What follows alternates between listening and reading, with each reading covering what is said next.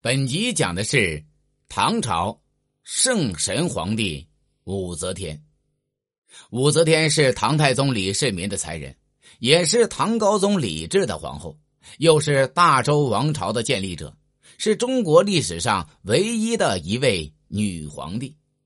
大唐帝国是中国历史上最繁荣的封建王朝。从高祖李渊公元六一八年开国至公元九零八年哀帝李柱亡国，历时二百九十年，其中武则天就掌控了近半个世纪。她精彩绝绝，在男尊为统的封建时代，以女流之身走上了权力的顶峰。她励精图治，用自己天才的政治手腕，将唐朝贞观之治的繁荣延续下去。并为后来的开元盛世打下了坚实的基础。第一章，两入皇宫终封后。武则天本名武曌，唐武德七年（公元六二四年）生于长安。武家原籍并州文水，文水今山西文水。祖上并不显赫。武则天的父亲叫武士约，在隋炀帝时期。靠做木材生意发了财，后来唐高祖李渊起兵反隋，他就投奔至其麾下，做了一个小小的军需官。李渊建立唐朝后，武士约凭借军功被封为太原郡公，任光禄大夫，成为大唐的开国功臣之一。武士约的妻子原为相李氏，死得很早，他给武士约生下了两个儿子。后来高祖李渊为武士约做媒。迎娶了隋朝宗室宰相杨达之女杨氏。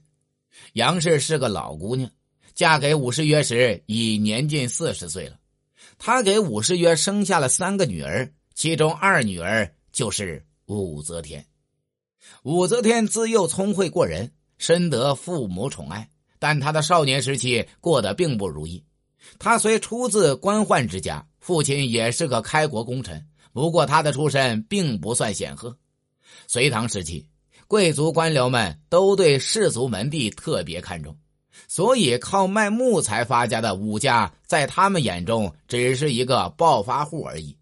这样，武则天虽然衣食上过得很优越，但是寒门出身又令她遭受了不少贵族小姐们的嘲讽和鄙视。这种生活经历使武则天产生了对权势的狂热追求。也使他养成了倔强不服输的性格和报复不择手段的心理。武则天跟随父亲武士约，在利州度过了少女时代。利州今四川广元。这段时间，他接受了良好的教育。他不仅精通文史，而且时常随侍在父亲身边，锻炼的胆略过人，机谋善变。贞观九年（公元六三五年）。时任荆州都督的武士约病死了，十二岁的武则天就与寡母和两个姐妹一起回到了长安，她的安稳日子也从此结束了。他的两个同父异母哥哥武元庆、武元爽和堂兄弟武为良、武怀远对武则天母女非常刻薄，经常虐待他们，母女四人的日子过得很艰难。原本武则天只是一个备受欺凌的孤女，可是她的命运很快就出现了转机。贞观十年（公元六三六年），贤德多才的长孙皇后去世，唐太宗少了这个贤内助，非常悲伤。第二年，太宗听说武则天不仅貌美，而且很有才华，就召入宫中，封为才人。就这样。年仅十四岁的武则天成了三十九岁君王的庞大后宫中的一员。武则天的母亲杨氏来自隋朝宗室，对这门深似海的后宫非常了解。她实在舍不得心爱的女儿一辈子禁锢在不见天日的深宫里，可皇命难违呀，她也只能含泪送别女儿。武则天却不像母亲这么悲观。他对那个权力最高的神秘地方非常憧憬，就对母亲说：“不要伤心，进宫说不定还是好事呢。”年轻的武则天对自己的宫廷生活充满了信心。武则天入宫后，因容貌妩媚动人，被太宗赐名武媚，人称媚娘。她学识渊博，才华出众，在后宫三千佳丽中很快就脱颖而出，被太宗调入御书房侍弄文墨。在这个国家最高政务发布的地方，武则天接触到了各种文书典章，对大唐帝国的政权机制也有了一个全面的了解。不过，他当年入宫的憧憬却被无情的现实打破了。武则天才貌双全。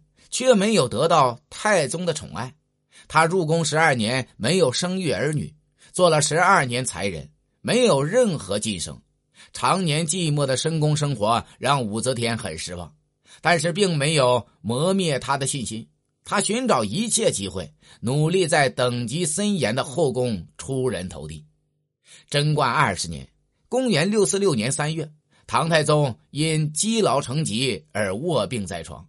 身为才人的武则天在旁侍奉，而孝顺的太子李治也居住在父亲的寝殿侧院，早晚侍奉。李治年方十九，正是血气方刚的年龄，而此时的武则天时年二十三岁，举手投足间都流露出成熟女人的妩媚和她独有的聪慧才气。李治很快就被武则天迷住了。武则天也拼命抓住这一线希望，与太子沉浸在热恋之中，为自己以后的人生下一个赌注。贞观二十三年（公元六四九年五月），唐太宗驾崩，太子李治继位，即唐高宗。依宫廷规矩，凡后宫未生育子女的嫔妃等人，都要到皇家寺院出家为尼，了却残生。武则天也在其中，她被。削发为尼，进了感业寺。二十六岁的武则天在青灯古佛前仍然没有泯灭最后一线希望，她还在等待出头的机会。永徽元年（公元六五零年），在太宗忌日这天，高宗李治前往感业寺上香，他与武则天重逢，昔日恋情复炽。此后，李治经常去感业寺与武则天相会，他想将武则天接入宫。却苦于找不到合适的理由，而李治的后宫此时正闹得是不可开交。王皇后无子，就对得宠的萧淑妃非常记恨，他想借用武则天来削夺高宗对萧淑妃的宠爱，于是就自作主张将武则天续了发，然后怂恿高宗摒弃佛规礼教，将武则天接入宫中。武则天再次入宫。既感叹命运的无常，又深知机会难得，一定不能放过。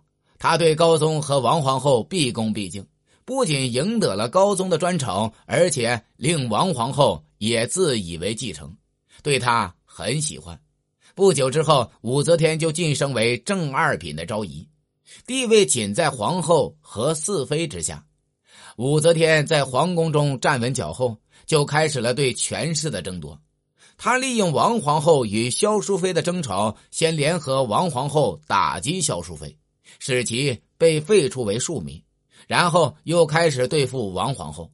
为了达到目的，武则天不惜亲手掐死自己刚出生的女儿，然后嫁祸给了王皇后，以致高宗李治震怒，废除了王皇后，打算立武则天为后。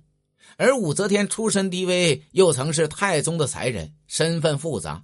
立后之事遭到了许多大臣的反对，他就大肆拉拢朝臣，中书舍人李义府等人都投到他的麾下，朝臣出现了分化。